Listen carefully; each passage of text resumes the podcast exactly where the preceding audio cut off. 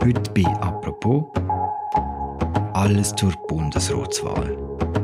Die Fraktionen haben entschieden, Kandidatinnen und Kandidaten für die beiden freien Bundesratssitze von der SVP und der SP sind bekannt.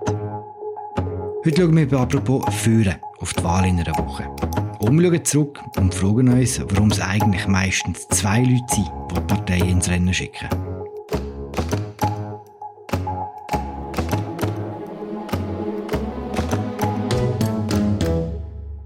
Wir machen das mit Raffaella Birrer, der Inlandchefin von Tamedia und äh, regelmäßige Teilnehmerin vom Politbüro im Politik-Podcast von Tamedia. Mein Name ist Philipp Loser und das ist eine neue Ausgabe von «Apropos» im täglichen Podcast vom Tagesanzeiger und der Redaktion Tamedia.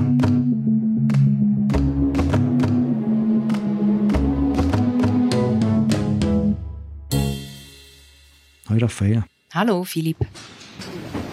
Mesdames les candidates au Conseil fédéral, Mesdames et Messieurs les représentants des médias, Diesen Samstag ist ein aufgeregter SP-Fraktionschef Roger Nordmann vor die Medien getreten. Flankiert ist er worden von zwei Ständerätinnen. Eva Herzog, conseillère aux États, et Elisabeth Baumschneider, conseillère aux États. Die zwei Frauen bilden das Ticket von der SP für die Bundesratswahlen. Devi Alemann, der auch kandidiert hat, ist nicht drauf.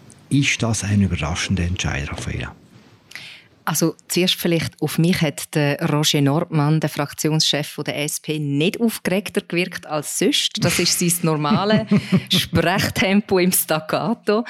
Ähm, und er hat ja dort das Ergebnis von dieser parteiinternen Ausmachung bekannt gegeben. Und aus meiner Sicht ist das nicht wirklich überraschend gewesen. Für mich hat es Überraschungen in der SP schon früher gegeben, und zwar vor dem Fraktionsentscheid. Es hat zwei überraschende Momente gegeben. Und zwar bei der Bekanntgabe der Kandidaturen. Der erste war, wo äh, Daniel Josic seine Kandidatur bekannt hat, obwohl ja die Partei und die Fraktionsspitze gesagt hat, äh, wir möchten kein Mann, wir möchten ein reines Frauenticket. Und die zweite Überraschung war sicher, wo sich Elisabeth Bohm-Schneider zu einer Kandidatur entschieden hat, weil ihr hat man ja am Anfang nur Aussenseiterchancen eingeräumt. Und wo sich dann die Josic-Frage geklärt hat, also er ist ja dann zu der Kandidatur nicht zugelassen worden, hat sich dann so eine Dynamik entwickelt um die Bohm-Schneider, wo man so ein bisschen vorhersagen dass der Entscheid in der Fraktion so dürfte ausfallen. Und zwar gehört sie ja einem linken Parteiflügel an. Sie darf zusätzlich oder hat dürfen auf die Stimmen der welschen Genossen zählen. Äh, sie ist auch äh, begnadete Kommunikatorin, muss man sagen. Sie hat eine gewinnende Art und hat einen unumstrittenen Leistungsausweis. Also ist eine gute Kandidatur. Und so ist dann immer klarer geworden, dass neben der Kronfavoritin Eva Herzog, wo ja unbestritten war, dass sie auf das Ticket kommt, dass auf der anderen Seite wird Elisabeth Baum-Schneider stehen und dass Evi Alemann, also die äh, Berner Regierungsrätin, wird zu Nachsehen haben. Das heisst, Baum-Schneider war für die Gesetz und bei den anderen beiden ist es eigentlich auch schon klar gewesen, hast du das Gefühl gehabt, von Anfang an? Nicht von Anfang an, aber ich habe ja jetzt so ein bisschen beschrieben, die Dynamik, oder? Also das ist relativ schnell gegangen. Ganz zuerst hat man gefunden, was ist das für eine wunderliche Kandidatin, die da ihre Kandidatur am Freitagabend am 5 Uhr noch fast auf den letzten Drücker äh, lanciert. Und dann hat sich aber relativ schnell gezeigt, dass das eben für viele in der Partei eine interessante Kandidatur ist. Und in dieser Dynamik innen hat sich immer besser gezeigt, dass es mutmaßlich auf diesen Zweikampf könnte rauslaufen könnte.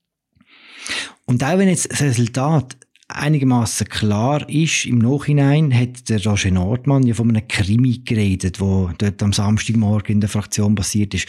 Was ist denn so spannend daran gewesen? Wie ist das Rennen genau gelaufen?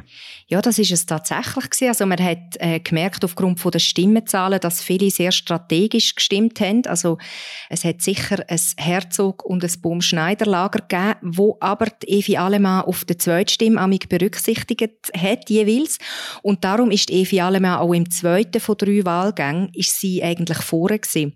Und dann im dritten ist sie aber recht abgefallen von der Stimmenzahl her. Das lässt darauf deuten, dass nachher viele haben wollen, dass ihre bevorzugte Kandidatin kommt und Evi Alemann nicht mehr draufgeschrieben haben. Das heisst, dass sie nur noch eine Linie ausgefüllt haben von diesen zwei, die sie hätten können. Genau. Am Schluss sind jetzt eben die beiden Ständerätinnen auf dem Ticket, Eva Herzog und Elisabeth Bohm-Schneider. Sie sind beide ähnlich alt, um die 60. Sie eben zwei Ständerätinnen, kommen aus dem Rand von der Schweiz, aus Basel-Stadt und aus dem Jura. Wo unterscheiden sie sich, die zwei? Sie sind grundsätzlich, eben, du hast es jetzt gesagt, so ähm, von diesen Variablen her recht ähnlich, aber es gibt doch Unterschiede. Und wenn man die Unterschiede vielleicht so ein bisschen auseinander nimmt, zum einen beispielsweise so die Art und der Auftritt, wo sie haben, das habe ich vorher schon gesagt. Elisabeth Baumschneider, sie hat eine gewinnende, offene Art. Sie ist eine gute Kommunikatorin. Sie redet auch äh, Schweizerdeutsch. Hochdeutsch, glaube ich, ein bisschen weniger gut, wie sie selber sagt. Ihr Auftritt, der wirkt immer sehr frisch und sie ist auch in der Fraktion entsprechend beliebt. Also in der eigenen. Und bei der Eva Herzog, gerade neben dem Baumschneider fällt noch mehr auf, was sie für einen ernsteren Auftritt hat. Also sie wirkt distanzierter, so ein bisschen unzugänglicher auch. Und man sagt, sie sei durch das auch in der eigenen Fraktion ein bisschen unbeliebter als ihre Konkurrentin. Und dann, was du vorher schon gesagt hast, Philipp, was man über die Herkunft kann sagen, und die Herkunft äh, prägt ja Politikerinnen auch immer.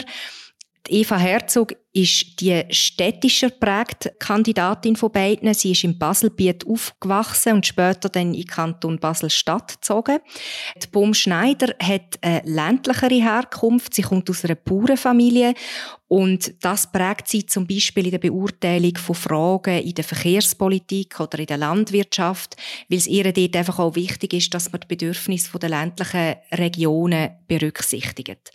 Und auch sonst sachpolitisch kann man sagen, Eva Herzog ist sicher für das bürgerliche Lager attraktiv.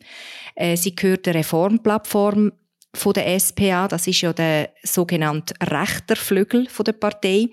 Sie hat in der Steuer- und Finanzpolitik hat sie Positionen, wo von ihrer Partei abweichen. Das ist attraktiv für das bürgerliche Lager, also beispielsweise bei der Unternehmenssteuerreform 3 oder aktuell bei der OECD-Steuerreform, wo gerade läuft im Parlament.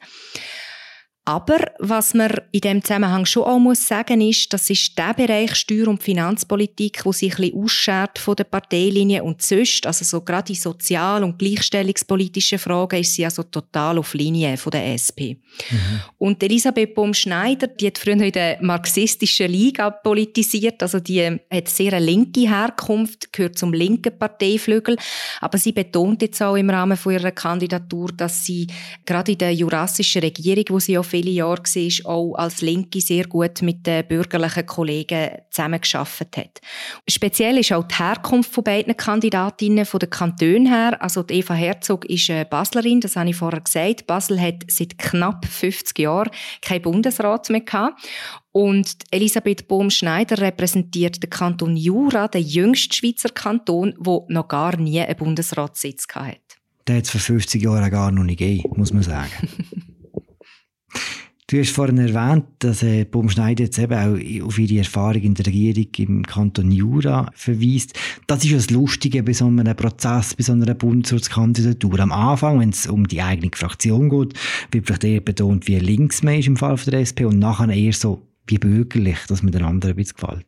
Ja, das ist tatsächlich interessant und ähm, bei der parteiinternen Ausmachung hilft es, wenn man eher einem Flügel zuzuordnen ist, aber viel entscheidender ist tatsächlich, wie dass man im gesamten Parlament, also in der Bundesversammlung, wo ja der Wahlkörper ist, wahrgenommen wird. Gerade dort, vor allem bei den Bürgerlichen, hat es jetzt nach dem Entscheid von der SP recht viel Kritik gegeben, weil man mit der Auswahl nicht zufrieden ist. Warum? Namentlich die FDP kritisiert, dass die Auswahl faktisch ein Einer-Ticket sei. Also für die FDP ist es klar, dass der frei werdende Sitz von Simonetta Sommaruga, die ja eine Bernerin ist, ein Deutschschweizer Sitz sei. Und die Wahl von der Elisabeth Bohm-Schneider würde zu einer latinischen Mehrheit führen. Dann hat es drei Welsche und äh, Tessiner im Bundesrat. Und jetzt kann man sagen, es ist vielleicht wirklich ein bisschen komisch, dass die SP der Bundesversammlung neben der Herzog eine Latinerin vorschlägt. Die Mehrheit von der Deutschschweiz, also das sind knapp 70 Prozent der Bevölkerung, die wären dann eben nur noch mit drei von sieben Sitzen vertreten im Bundesrat. Was ist das Problem, wenn Deutschschweizerinnen und Deutschschweizer für einmal in der Minderheit wären? Jetzt kann man sicher sagen, der Bundesrat der soll das ganze Land vertreten und Elisabeth Baumschneider redet ja zum Beispiel auch gut Schweizerdeutsch, das habe ich vorher gesagt. Sie bietet von dem her sicher auch ein Identifikationspotenzial für Deutschschweizer. Aber das Parlament hat halt einfach in diesen sprachregionalen Fragen bisher mit einer gewissen Sensibilität agiert. Also in Bezug auf andere Faktoren teilweise weniger als auf die sprachregionalen Fragen. Eine von diesen Faktoren, die jetzt eben gar keine Rolle mehr spielen, ist der Fakt, dass äh, die einzige junge Mutter, Devi Alemann, nicht auf das Ticket gekommen ist und das nach einer Diskussion, die schon sehr breit geführt worden ist im äh, Verlauf der ganzen Nominierungsphase. Ja, auch das ist ein bisschen komisch jetzt im Ergebnis. Also es ist ja vor allem die SP-Spitze selber gewesen, wo die Diskussion über die Vereinbarkeit vom Bundesratsamt mit der Familie überhaupt lanciert hat. Ähm, der Cedric Wirmuth und Matthias Meyer, also die SP-Co-Chefs, die haben in verschiedenen Interviews immer wieder äh, betont, wie toll das ist, dass in anderen Ländern äh, junge Regierungschefinnen gibt, die kleine Kinder haben. Und äh, mit der Wahl von zwei Kandidatinnen Ende 50, Anfang 60 erübrigt sich jetzt die Diskussion, wo sie selber lanciert haben. Aber es zeigt sich halt eben einfach einiges mehr, dass bei so einer Wahl halt ganz viele andere Faktoren reinspielen, als jetzt nur eine einzige soziodemografische Variable. Mhm. Gibt es denn ein Kalkül von der Partei bei diesem ganzen Auswahlprozess jetzt bei der SP? Ja, also es drängt sich schon in den Verdacht auf, dass die SP die Auswahl vor allem aus parteiinternen Gründen bietet. Und zwar, dass es dann nach dem Rücktritt vom Welschen Alain Berset könnte möglich werden, dass sie ähm, einen Deutschschweizer Mann wieder mal könnte berücksichtigen Aber gerade für so parteitaktische Spiel und Erwägungen ist einfach Bundesversammlung nicht zuständig. Also das müssen Parteien wie für sich selber klären und nicht hoffen, dass dann irgendwie via Ticket äh, das Parlament da eine Lösung findet. Über genau das reden wir jetzt, über das ominöse Ticket. Eine Woche vorher hat die SVP schon bestimmt, wer auf das Ticket kommt. Das ist der Albert Rösti und der äh, Hans-Uli Vogt. Auch dort sind es zwei Leute, die die Partei der Bundesversammlung zur Auswahl gibt. Dass es so ist, dass Parteien Zweier-Auswahl präsentieren, das ist eher eine neumodische Erscheinung.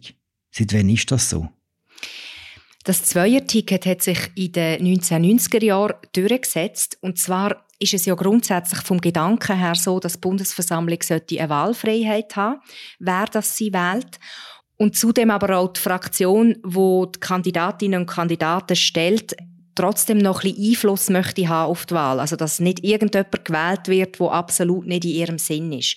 Und darum gibt es jetzt häufiger so Zweier-Tickets äh, mit einem klaren Favorit oder einer Favoritin. Das hat man in den letzten Jahren immer wieder können beobachten, äh, damit es halt so ein, bisschen ein kalkulierbares Risiko bleibt. Vorher, also eigentlich im ganzen 20. Jahrhundert, sind aber Einer-Tickets die Regel gewesen. Das hat dann zur Folge gehabt, zur unbeabsichtigten Folge, dass dann immer mal wieder äh, wilde Kandidaten gewählt worden sind, also Personen, wo, wo die eigene Fraktion gar nicht nominiert hat. Bulletin délivré 246. Ausgeteilte Stimmzettel 246. Das vielleicht bekannteste Beispiel für das hat am 7. Dezember 1983 stattgefunden. Est élu Monsieur Otto Stich par 124 voix. Herr Stich ist gewählt mit 124 Stimmen.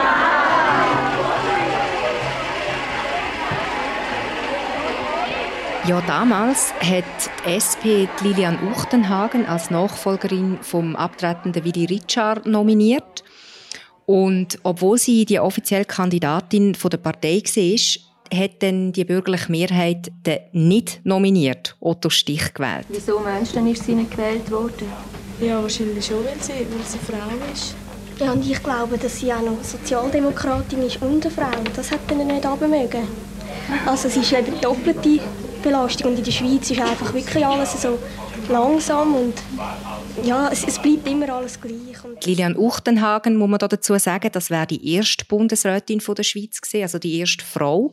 Und das Muster, da haben wir ja an anderer Stelle in dem Podcast auch schon drüber geredet, Philipp, ähm, das Muster hat sich ja dann später immer wieder wiederholt, wenn es um Frauenkandidaturen für Bundesratswahlen gegangen ist. 1984, also kurze Zeit später, nachdem eben Lilian Uchtenhagen nicht gewählt worden ist, ist dann Elisabeth Kopp gekommen, aber die hat ja dann nach fünf Jahren erzwungenermaßen wieder müssen zurücktreten. Mit 130 Stimmen Herr Nationalrat Matti. Est élu avec 130 voix, Monsieur Matte. Und zehn Jahre später ist dann tatsächlich das Gleiche Neues passiert, und zwar mit Christian Brunner. Und man muss sagen, also das sind schon rechte politische Erdbeben gewesen, weil zehn Jahre vorher bei der Nichtwahl von der Lilian Uchtenhagen, da hat es nachher sehr kontroverse Diskussionen gegeben. Es hat sich sogar dann die Frage gestellt, ob die SP aus dem Bundesrat sollte ausscheiden sollte, weil da ist so viel Wut über die Machtdemonstration von dieser bürgerlichen Mehrheit. Und eben etwa ähnlich gross ist dann die Wut zehn Jahre später, wo es um Christian Brunner gegangen ist. Man kann doch nicht einfach, einfach spielen und eine stolze, seriöse, gute Partei, wie die Sozialdemokratische Partei ist, einfach immer wieder desavouieren. Ein Learning, wie man heute neudeutsch sagen von diesen beiden Verlusten von der SP war, dass die Partei künftig zwei Leute jeweils vorgeschlagen hat weil man die Partei gemerkt hat, dass man auch, wenn man zwei Leute vorschlägt, immer noch einen recht grossen Einfluss hat darüber, wer am Schluss im Bundesrat kommt, macht es eigentlich Sinn, dass die einzelnen Parteien so viel Einfluss haben, wer auf das Ticket kommt und wer schlussendlich auch in den Bundesrat gewählt wird? Also eine gewisse Berechenbarkeit ist sicher nicht schlecht im Sinn von ähm, also wir erinnern uns alle, es hat eine Phase gegeben in der Schweizer Politik, da ist das Misstrauen zwischen den Fraktionen maximal gewesen und das hat sich auf die Stabilität vom ganzen politischen System ausgewirkt. Ich rede rund um die Ereignisse äh, zu Blocherwahl, Blocherabwahl, Evelyn Wittmer-Schlumpf. Das hat eine rechte Unruhe hineingebracht. Sicher ist aber jetzt eben in dem aktuellen Fall, wo es so eindeutig ist, dass es faktisch auf die, äh, Eva Herzog muss rauslaufen bei der SP, kann man sich eben schon fragen, was steckt da für ein Kalkül dahinter und hat dort die FDP nicht den Punkt, wenn sie sagt, äh, das ist eigentlich gar nicht so demokratisch, so eine Auswahl. Äh, Im Fall von der SVP zeigt sich jetzt aber zum Beispiel ganz das Gegenteil. Die haben äh, fünf Kandidaten zur Auswahl gehabt und haben dann in einer parteiinternen Ausmachung sich für zwei entschieden, wo beide valabel sind, beide in Frage kommen für die Bundesversammlung und insofern äh, faire Vorauswahl vorliegt. Was natürlich auch grundsätzlich immer eine Möglichkeit wäre, wäre ein Dreier-Ticket. Das kommt aber eher selten vor. Also 2017 zum Beispiel hat äh, die FDP den Ignazio Cassis, der dann gewählt worden ist, äh, neben der Isabelle Moret und dem Pierre Modet nominiert. Und 2015 ist das Ticket Aschi, Goppi, Barmelin der Bundesversammlung vorgeschlagen worden. Und bei so Konstellationen ist es sicher für Parteien unberechenbarer, wer das nachher reingewählt wird. Was wir gerade äh, gesehen beim Fall von Pierre Mode, der dann später wegen Korruptionsdelikt verurteilt worden ist. Kommen wir zurück aufs aktuelle Rennen. Wir haben die zwei Tickets. Eva Herzog, Elisabeth Baumschneider, Albert Rösti, Hans-Juli Vogt. Was steht diesen Kandidatinnen und Kandidaten jetzt noch bevor, in der Woche vor der Wahl? Die Kandidatinnen und Kandidaten haben jetzt alle noch sehr eine intensive Zeit. Und zwar hat ja die Wintersession angefangen. Die meisten von ihnen sind ja im Parlament. Und zusätzlich stehen jetzt die Hearings an bei den Fraktionen. Das sind sehr intensive äh, Präsentationen von ihrer Person, wo sie sich zu sachpolitischen und persönlichen Fragen gegenüber allen Fraktionen äußern. Und die finden heute und am nächsten Dienstag statt. Und meistens ist nach diesen Hearings eigentlich dann auch ziemlich klar, wer als Favorit oder als Favoritin ins Rennen geht. Das kann man allerdings heute schon sagen, oder? Ja, in dem Fall, in dem Fall muss man jetzt sagen, es hat sicher schon Bundesratswahlen mit grösserer Spannung gegeben. Das ist ja so, ja. Also komm, sag, wer wie gewählt? Heute könnte man wahrscheinlich ziemlich viel Geld darauf wetten, dass das bei der SP die Eva Herzog wird sein und bei der SVP der Albert Rösti. Was sind denn für Überraschungen denkbar, wenn du sagst, dass das Rennen schon so klar ist? Es gibt durchaus manchmal, dass Kandidaten in diesen Hearings extrem schlecht abschneiden, also überraschend teilweise auch. Und das wirkt sich dann natürlich schon auf den persönlichen Wahlentscheid der einzelnen Fraktionsmitglieder aus. Was auch nie ausgeschlossen ist, ist, dass irgendwie via Medien noch etwas auskommt aus der Vergangenheit oder so von diesen Kandidatinnen und Kandidaten. Aber die sind bisher halt einfach auch schon recht gut durchleuchtet worden. Und darum ist das eher unwahrscheinlich.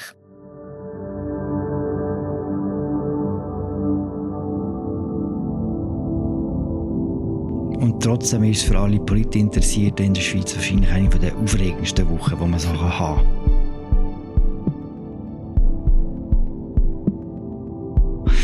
Wer noch mehr will wissen über die Bundesratswahlen, noch mehr Details, noch mehr Nerdwissen, dem empfehle ich sehr herzlich das Politbüro. Die Woche wird es darum gehen, wer sich welches Departement schnappen und welches Departement überhaupt wie wertvoll angesehen wird innerhalb von der Bundeshaushierarchie. Und äh, damit danke Raffaella für das Gespräch. Danke dir, Philipp. Wir hören uns bald wieder, und zwar morgen. Merci fürs Zuhören. Ciao zusammen.